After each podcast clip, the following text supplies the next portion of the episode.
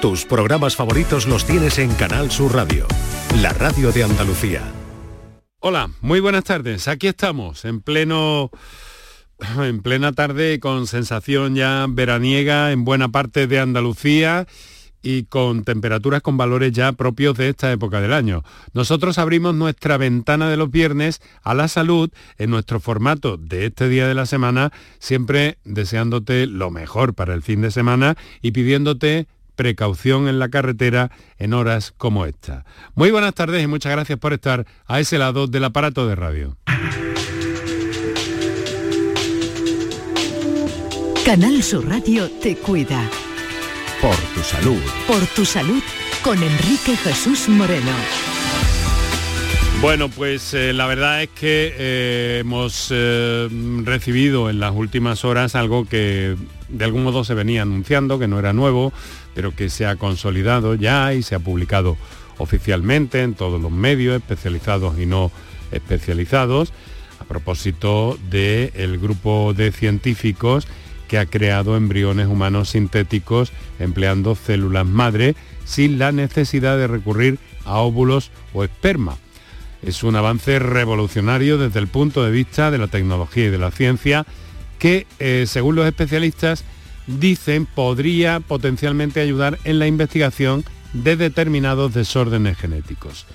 El diario británico The Guardian eh, trata esta información, lo, hizo ayer jueves, y la, califica de un innovador paso hacia adelante en la ciencia e investigación que plantea, no obstante, eh, pues dilemas éticos y problemas legales eh, que habrá que ir solucionando, porque la verdad es que estos avances, por otra parte, difícilmente tienen marcha atrás. Em, un grupo, este grupo de expertos de Reino Unido y Estados Unidos indican que los embriones modelo que se asemejan a los que se encuentran en la fase más tempranas del desarrollo humano podrían proporcionar, por ejemplo, una ventana crucial en las causas biológicas de los abortos recurrentes. Pero hay más. Y es que estas estructuras que no tienen un corazón latente ni el comienzo de un cerebro, aunque incluyen células que típicamente continuarán formando la placenta, el saco vitelino y el mismo embrión. En fin, esto es lo que pasa en los tiempos que corren y no podemos perdérnoslo, como no podemos perdernos, eh, pues toda la actualidad científico-médica que hay en el ámbito eh, de la medicina y la salud y que cada tarde de viernes nos acerca Paco Flores.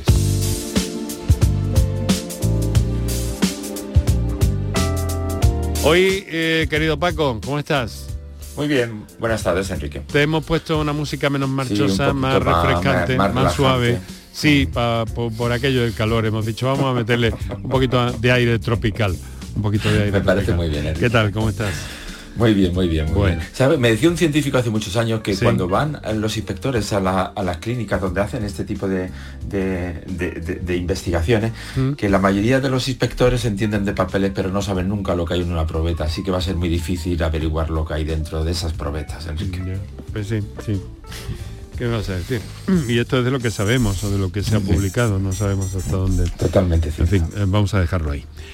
Hablemos de un fármaco para el síndrome de Red, que es una enfermedad rara, ahora nos explicas, y que confirma su eficacia en el mundo real.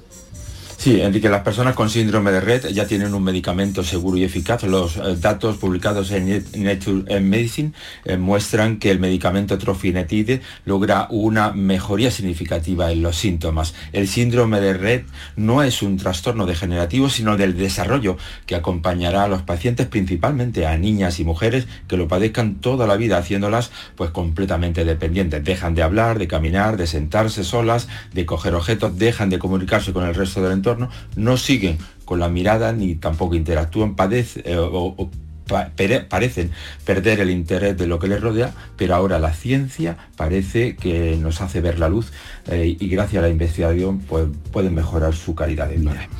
Eh, nos situamos en Málaga, un equipo de investigación demuestra que la ablación con catéter es igualmente defectiva en pacientes de edad avanzada. Sí, el tratamiento de la fibrilación auricular mediante ablación con catéter en pacientes mayores tiene una eficacia y un perfil de seguridad similares al de los pacientes más jóvenes. Son los resultados de un estudio llevado a cabo durante dos años y medio por un equipo del área de enfermedades cardiovasculares del CIBER, pertenecientes al área del corazón del Hospital Universitario Virgen de la Victoria en Málaga y del Instituto de Investigación Biomédica de mm. Málaga.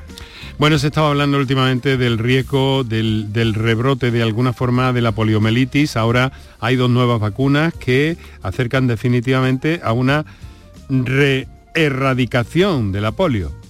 Sí, a pesar de, algunas de las campañas internacionales, Enrique, de vacunación más exitosas de la historia, el virus de la polio sigue circulando por todo el mundo, aunque las cepas originales, llamadas de tipo salvaje, se han eliminado en gran medida, pueden desarrollarse nuevas cepas a partir de la vacuna antipoliomelítica oral, que es la más utilizada en el mundo en desarrollo. Las actuales vacunas orales eh, usan virus eh, vivos debilitados que ocasionalmente mutan a una forma activa, lo que provoca brotes incluso en países que se cree que se han eliminado. Los científicos de la Universidad de California, en San Francisco, en Estados Unidos y el Instituto Nacional de Control y Estándar Biológico del Reino Unido han desarrollado dos nuevas vacunas orales contra la poliomielitis. Son las primeras vacunas contra esta enfermedad en 50 años. Vale, Paco, eh, nuevos datos, ¿no? A propósito del microbioma alterado que puede ser un signo temprano de enfermedad de Alzheimer.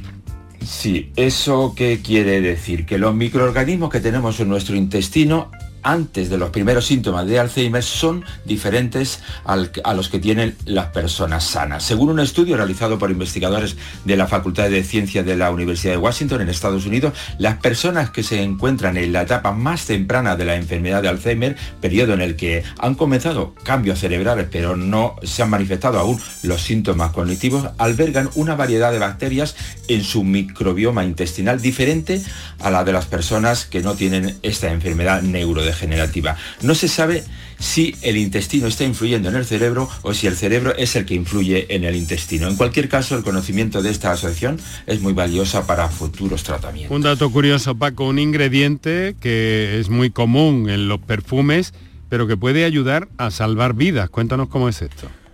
Sí, se trata del eh, melonato de dietilo, que es una sustancia que está presente de forma natural, fíjate Enrique, en las uvas y en la fresa. Ahora mismo una investigación de la Universidad de Tulane en Estados Unidos ha descubierto la causa de la coagulopatía, un ingrediente común en los perfumes que puede ayudar a salvar las vidas en personas con una pérdida masiva de sangre al contener eh, la coagulopatía. Las probabilidades de sobrevivir a una pérdida masiva de sangre por una lesión traumática, como puede ser una herida de bala, son de alrededor del 50%.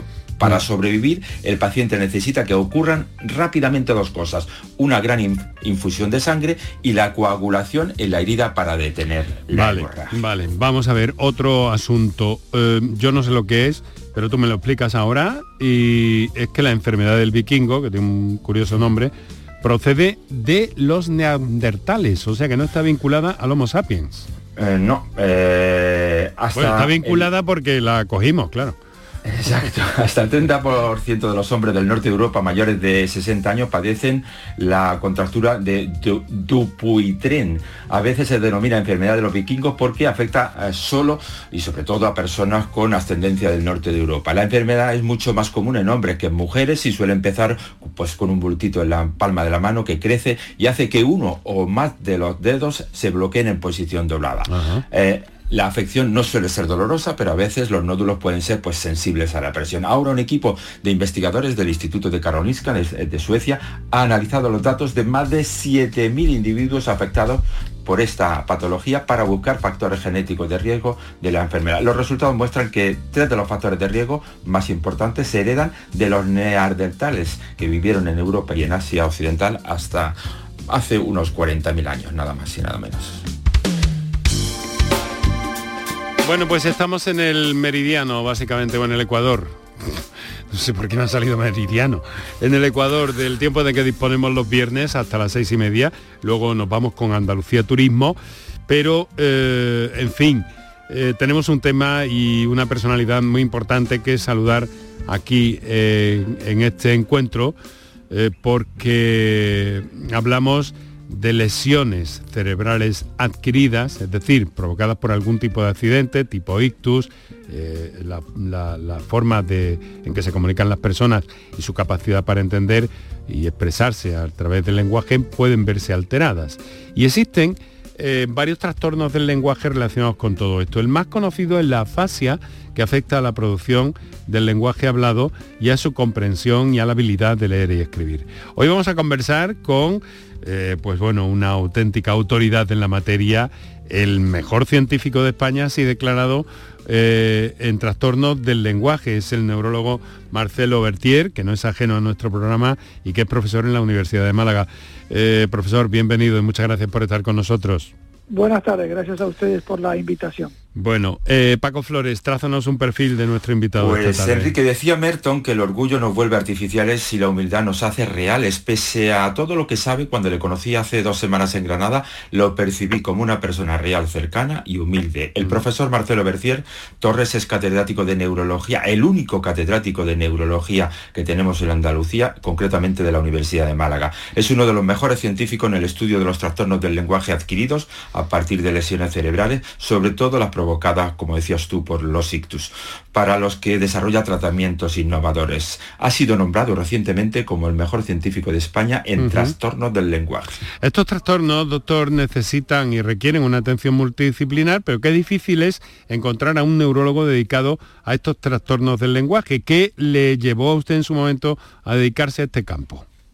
Bueno, e, es correcto las dos cosas que esté, por un lado su, formulación y segundo su pregunta, ¿no? Es raro que, que, los neurólogos tengan interés en los trastornos del lenguaje, sobre todo secundario a ictus. Sí tienen más interés en enfermedades neurodegenerativas. Mm, en las afasias de origen degenerativo, esto es indudable, ¿no? Pero en las afasias secundarias a ictus, eh, esto es bastante menos frecuente que, que, haya despertado interés en mis colegas, ¿no? Eh, ¿Qué me llevó a, trabajar en afasias? Bueno, es una pregunta eh, importante, interesante, ¿no? Porque, bueno, porque un neurólogo atípico, digamos, en este aspecto, es esencialmente porque cuando yo era residente, era residente de neurocirugía, mi padre tuvo un ictus y se quedó afásico. Eh, no fue inmediato mi, atracción hacia, ese tema, eh, pero bueno, cuando pasaron tres años, sí empecé a trabajar con dedicación no en exclusividad, pero muchas horas de dedicación a, los trastornos del lenguaje, a las afasias secundarias a ictus. ¿no? Ese ha sido el principal motivo. Paco. Eh, profesor, estamos hablando de trastornos del lenguaje propio de accidente, como decía mi compañero Enrique, de daño cerebral adquirido. Aunque hay muchos, la afasia es la más común. ¿Cómo podríamos definir esta enfermedad y cuándo surge verdaderamente? Bueno, mire, la fase se define, es muy simple, como la pérdida total o parcial del lenguaje secundario a daño cerebral adquirido, como ha comentado Paco, ¿no? Eso, es, la, digamos, la definición más simple. Hay definiciones más complejas, pero, pero bueno, que esas son más ya del territorio de los especialistas, ¿no?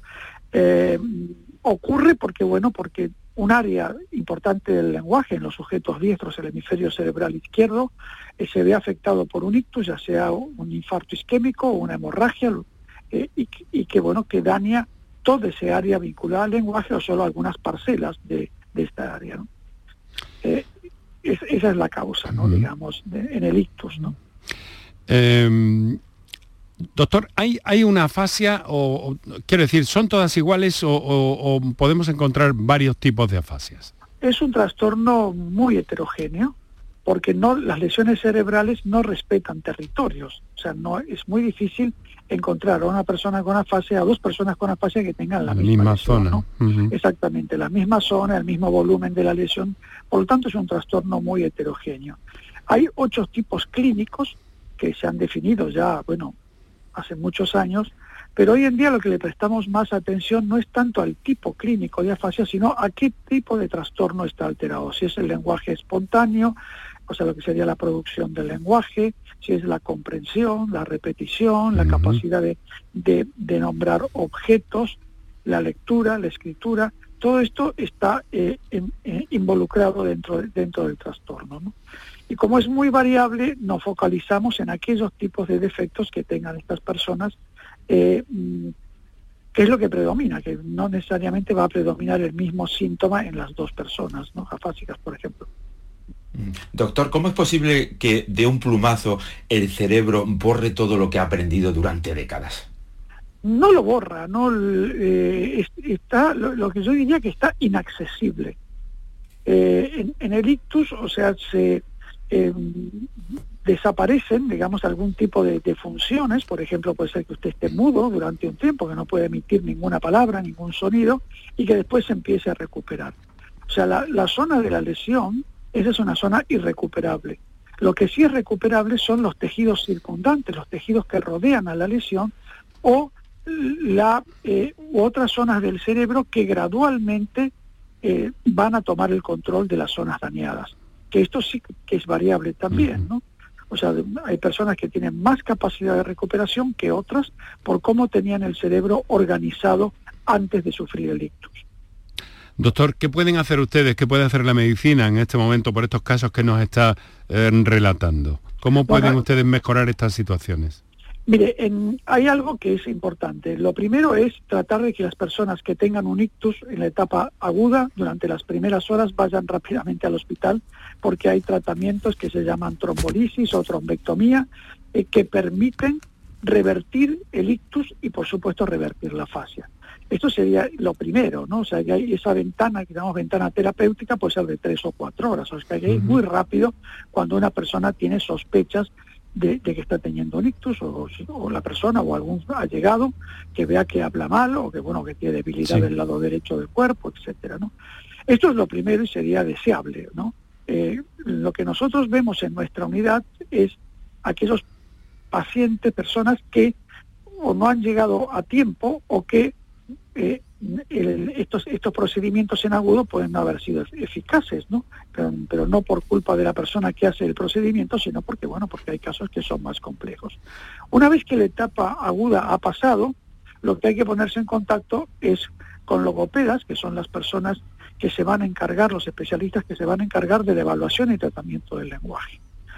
Pero esto eh, no es suficiente. La logopedia sin duda es la piedra angular del tratamiento de la fascia posictus. Pero repito, no es suficiente. Lo que nosotros hacemos en nuestra unidad desde el punto de vista de investigación es utilizar medicamentos y también utilizar estimulación cerebral no invasiva. O sea que, ah, utilizamos un triple tratamiento eh, para que sea más eficaz, para ayudar a que la, logopedia eh, ejerza su función, pero mucho mejor. Con todo esto están ustedes obteniendo buenos resultados, ¿no, doctor?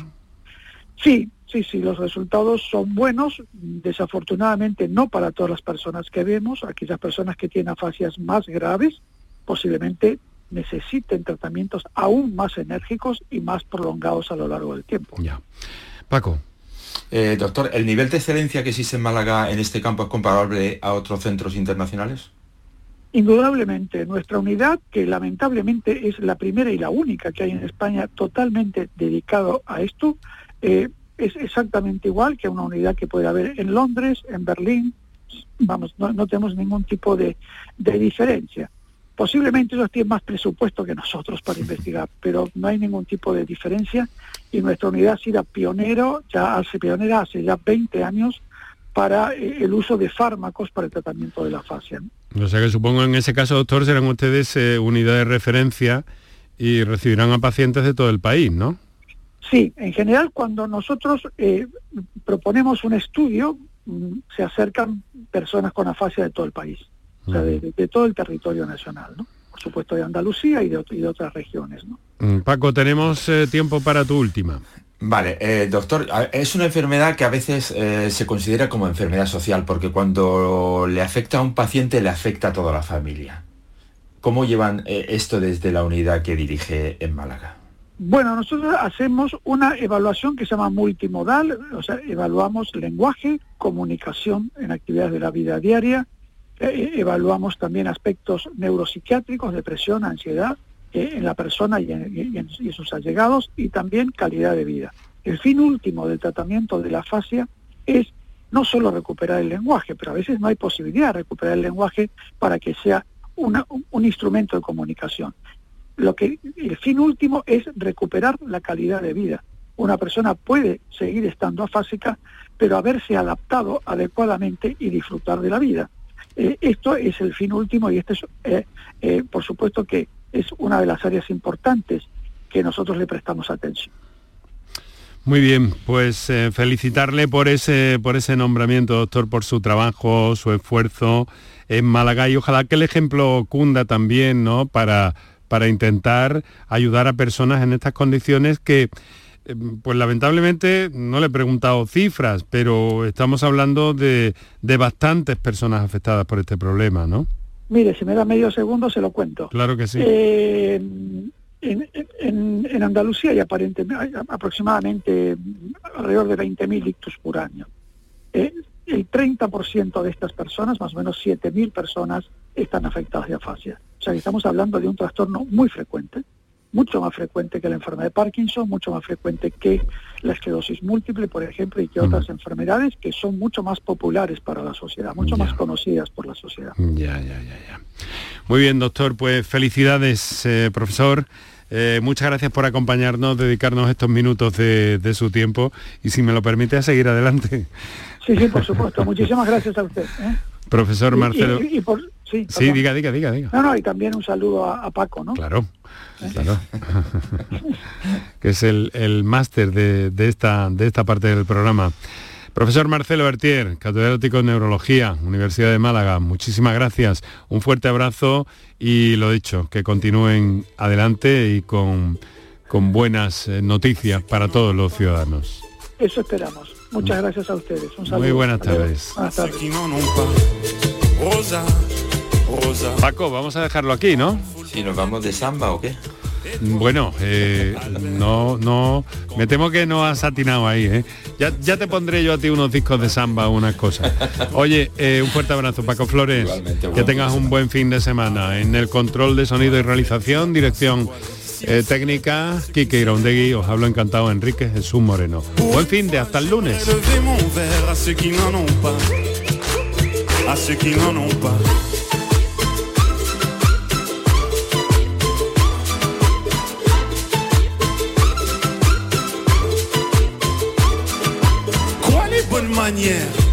Pourquoi je ferais semblant? De toute façon, elle est payée pour le faire. Tu te prends pour ma mère? Dans une heure, je reviens, que ce soit propre, qu'on puisse y manger par terre. Trois heures que j'attends.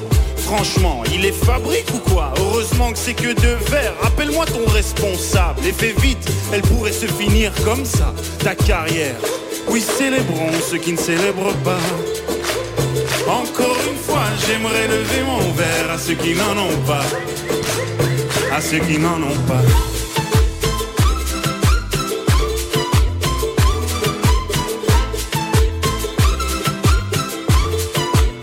À ceux qui n'en ont pas.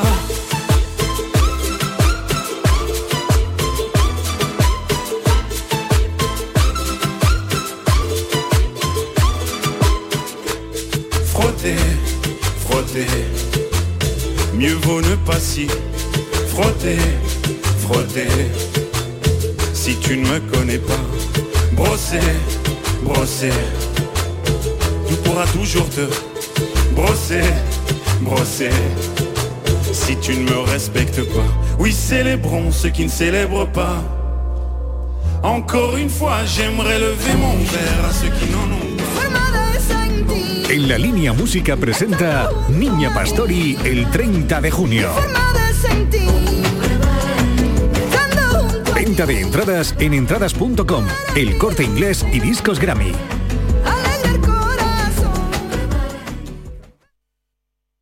Canal Sur Sevilla. Si necesitas recuperarte de una operación de cadera, rodilla o cualquier otro proceso médico, en Vallesol podemos ayudarte. Contamos con profesionales que te ayudarán a recuperarte más rápido y llevarán un estrecho seguimiento de tu evolución. Y todo ello sin desplazamientos innecesarios y por mucho menos de lo que imaginas.